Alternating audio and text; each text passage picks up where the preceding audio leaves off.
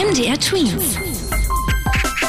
Dein 90 Sekunden Corona-Update. In Berlin gab es heute Vormittag eine große Demonstration gegen die Corona-Maßnahmen mit mehreren tausend Teilnehmern. Da sich die wenigsten an die Abstandsregeln und die Maskenpflicht hielten, hat die Polizei versucht, die Demo aufzulösen.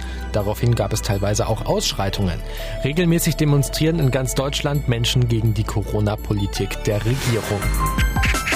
Die Gesundheitsämter sind überlastet und haben teilweise keine Möglichkeiten mehr, die neuen Ansteckungen nachzuverfolgen und auch die Intensivbetten in den Krankenhäusern werden immer voller. Die werden benötigt, um schwere Covid-19-Verläufe zu behandeln. Im Moment sind 78 Prozent aller Intensivbetten belegt, allerdings nicht nur mit Corona-Patienten, sondern auch mit anderen schwerkranken Menschen.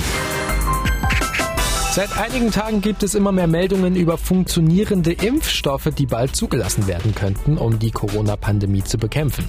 Aber man muss sich nicht impfen lassen, das hat jetzt Gesundheitsminister Jens Spahn noch einmal betont.